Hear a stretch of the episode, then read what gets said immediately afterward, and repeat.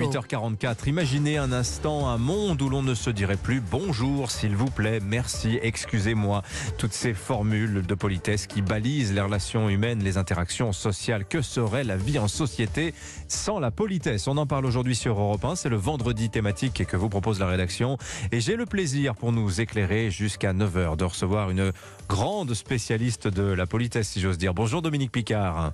Bonjour. Bienvenue sur Europe 1. Vous êtes psychosociologue, professeur émérite à l'université euh, Paris 13. Vous êtes en ligne avec nous depuis Bandol dans le Var et je remercie d'ores et déjà Stéphane Burgat, notre correspondant dans la région qui est à vos côtés. Alors Dominique Picard, vous avez écrit plusieurs ouvrages sur la politesse. Je citerai notamment le Que sais-je? Politesse, savoir-vivre et relations sociales. Alors j'ai une première question qui peut sembler peut-être un peu basique, Dominique Picard, mais qu'est-ce que la politesse? À quoi ça sert? Bah, il y a deux questions. Hein. Donc, euh, qu'est-ce que la politesse? Bah, À première vue, c'est euh, un, ensemble de règles euh, qui, qui, guident les, les comportements qu'on doit avoir, qu'on doit avoir en société. Mais si je dis à première vue, c'est que c'est pas l'essentiel. l'essentiel, ce sont les valeurs que, recouvrent ces règles. Euh, ces règles ont une, ont une logique, ces règles ont un but dont on, dont on va parler justement avec votre deuxième euh, question. Oui, c'est ça. Qu'est-ce qu'on signale à l'autre? Qu'est-ce qu'on lui signale quand on se montre poli avec lui? Alors, on lui signale de manière codifiée. Euh, avec les règles de politesse, on lui signale plein de choses. On lui signale d'abord et avant tout qu'il existe à nos yeux, qu'il n'est pas un objet, qu'il n'est pas un élément du décor. Euh, vous, vous, parliez de bonjour, vous savez, on peut prendre le basique bonjour, mhm. euh, s'il vous plaît, merci, excusez-moi. Eh bien, tout cela a un sens. Qu'est-ce que ça veut dire bonjour? On se souhaite évidemment pas une bonne journée, mais on se dit, ben, je vous reconnais, vous existez, je vous fais un petit signe euh, hmm. comme ça euh, c'est l'attention et l'intention finalement qui sont euh, l'essentiel à travers euh, cette mécanique très codifiée des, messages de politesse finalement, oui, Dominique Oui, oui, tout à fait. Et c'est les, les, valeurs qui sont sous-tendues. Bon, c'est la reconnaissance de l'autre et c'est également lui accorder une place, faire attention à ce qu'il fait. Qu'est-ce que ça veut dire merci? Ça veut dire ben, le l'action que vous venez de faire, qui est de me tenir la porte si je passe, ou bien de m'offrir un cadeau, je l'apprécie à sa juste valeur. Et comme en général, euh, les gens se sentent identifiés à leurs actes ou à, ou à ce qu'ils possèdent ou à ce qu'ils montrent d'eux, eh bien, les, remercier, leur dire que ce qu'ils ont fait a de la valeur, c'est aussi une façon de leur dire vous avez de la valeur. Bon, je pourrais décliner sur d'autres sur d'autres règles. Oui. Euh, si, Mais bien sûr. non, ce qui est intéressant, c'est que vous avez travaillé euh, sur euh, justement l'utilité de la politesse dans les relations sociales et notamment vous avez beaucoup travaillé sur les conflits interpersonnels. À quel moment on se dispute? Pourquoi ça prend des les choses prennent des proportions folles? À quel moment ça dérape? Toute cette mécanique. Alors précisément, la, la politesse parvient-elle à neutraliser euh, tous les conflits? Et surtout, euh, est-ce que vous avez cerné le moment où, en fait, on retire la politesse de l'échange? À quel moment? Voilà, parce que c'est ça précisément ça qui est intéressant. Il y a, beaucoup vont vous dire la politesse, vous l'aurez avec euh, ceux, avec les gens avec qui finalement il n'y a pas beaucoup d'enjeux. Finalement, c'est éviter de s'embêter finalement. Oui. Alors, en un sens, c'est un peu vrai que euh, la politesse aide surtout à, maintenir de bons contacts avec des gens qu'on connaît peu. Mais il y a aussi de la politesse euh, en famille. C'est fréquent qu'on se dise bonjour en se levant le matin. Donc c'est de la politesse. Alors je reviens à votre question par rapport au conflit. Mhm. Alors, c'est, moi, je suis un petit peu embêtante parce que j'aime pas donner des généralités parce que c'est, on n'est on pas précis. Mais si vous voulez, dans la, la politesse peut aider euh, à, à amoindrir un conflit, en tout cas à lui permettre de ne pas dépasser euh, certaines bornes, parce que dans la politesse, il y a une attention à l'autre. Et ce qui se passe souvent dans les conflits, c'est qu'on se centre sur ce qu'on ressent, hmm. ce qu'on pense et la façon dont on voit la situation plutôt que de comprendre ce qui se passe en l'autre. Euh, quand on est en conflit, on est rarement en empathie avec les, les gens euh, avec lesquels on est en conflit. Alors il y a un célèbre livre justement dont le titre, je le donne parce qu'il il dit beaucoup de choses, les mots sont des fenêtres ou bien ce sont des murs. Autrement dit, vous avez complètement raison. Si je centre mon propos, je commence par le je et je vais évidemment euh, parler de moi et je vais braquer l'autre beaucoup plus que si je vais lui, je lui explique finalement ma, comment j'ai pris ce qu'il m'a dit, mais sans me concentrer sur mon, mon sentiment finalement. Oui, et d'autant plus que le je qu'on utilise, je rebondis sur ce, qui vous, ce, que vous dites parce que ça me semble très important, il y a différentes sortes de je. Le je qu'on utilise euh, quand, on, quand on est en, plein conflit et, et qu'on l'alimente, c'est celui qui s'entend, c'est ma parole qui compte et c'est mhm. ce que je pense qui compte. Mais il y a un autre, il y a un autre je qui est, euh, qui, est bon, bon à utiliser dans les conflits et que la, la, communication non violente a mis, a, mis en exergue, c'est le je, j'éprouve.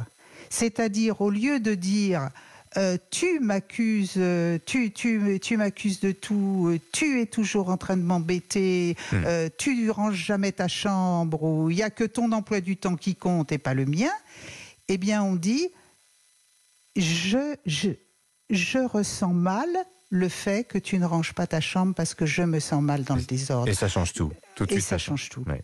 Alors, il y a tellement de questions. Je pourrais vous poser, par exemple, est-ce que la diplomatie, par exemple, c'est la politesse que s'adressent les États? Est-ce que ça suffit à désamorcer les conflits? Semble-t-il, c'est un petit peu plus compliqué que ça. Alors, euh, apparemment, hein, ah. on a un exemple très actuel euh, où, ça, où ça ne sert à rien. Hmm. Alors, j'ai peut-être une autre question, pour, une autre question pour vous, parce qu'elle est peut-être plutôt dans votre champ d'expertise. On parle beaucoup en ce moment d'incivilité. On recevait tout à l'heure Cécile Ernst qui nous disait, effectivement, elle, s'est mise à travailler sur la politesse au moment où ce mot d'incivilité, civisme commençait à prendre beaucoup de place euh, dans le débat public. Et alors, il y a ce sentiment que la politesse se perd, que les bonnes manières disparaissent. Mais en fait, on se rend compte, Dominique Picard, et vous l'expliquez très bien dans votre livre, que depuis qu'on a inventé la politesse, on, on déplore sa disparition progressive. Oui, oui. Ben, euh, pour plusieurs raisons. Euh, une des premières raisons, c'est que c'était mieux avant parce qu'on magnifie un peu le passé le passé, euh, ben, il nous embête moins que le, que présent. Donc on a toujours tendance à penser que c'était mieux avant, surtout quand on se trouve dans une situation délicate dans le présent. Et pour d'autres raisons aussi, c'est que euh, les mais ça vous avez dû en parler avec Cécile Ernst, que je n'ai pas, pas, eu la possibilité d'écouter et qu'elle m'en excuse. Mais le, la politesse évolue tout le temps les règles de surface. Les fondements, c'est toujours les mêmes et ils sont quasi universels. Mais les règles de surface évoluent parce que le monde évolue. Il faut l'adapter. Euh, euh, plus personne ne lance des grands coups de chapeau. On ne dépose plus des cartes, euh, des cartes cornées quand, on, quand, on, fait des visites, etc. Le, le monde change et la politesse change. Et donc, c'est quand les règles changent, eh bien, ceux qui ont connu des anciennes règles se sentent perdus et ils ne reconnaissent pas les nouvelles règles. Regardez actuellement, on dit que la politesse, ça se dit beaucoup, que, c'est le règne de l'incivilité, mhm. euh, un, mot, un mot valise qui recouvre des choses très, très complexes et, très variées. Mais par exemple, on est dans une, dans une actuellement dans, dans un moment où il y a plus de violence dans les rapports interpersonnels. Ça se voit à l'école, comme ça se voit dans la rue, comme ça se voit euh, sur les réseaux sociaux. Oui, il y a ce mot d'ensauvagement aussi qui a fait son, son apparition. Bien sûr. Euh, et tous ces mots-là finalement ne sont pas synonymes. Mais il semble que l'incivilité regroupe, tout ça.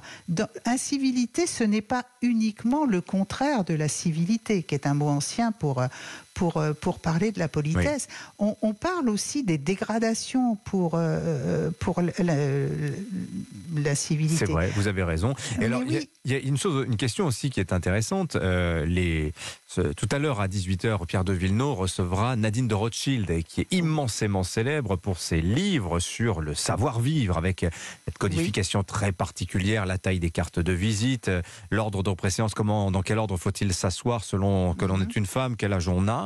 Euh, et puis, il y a la politesse, c'est un petit peu différent. Comment ça s'enseigne, la, la, politesse, euh, Dominique Picard?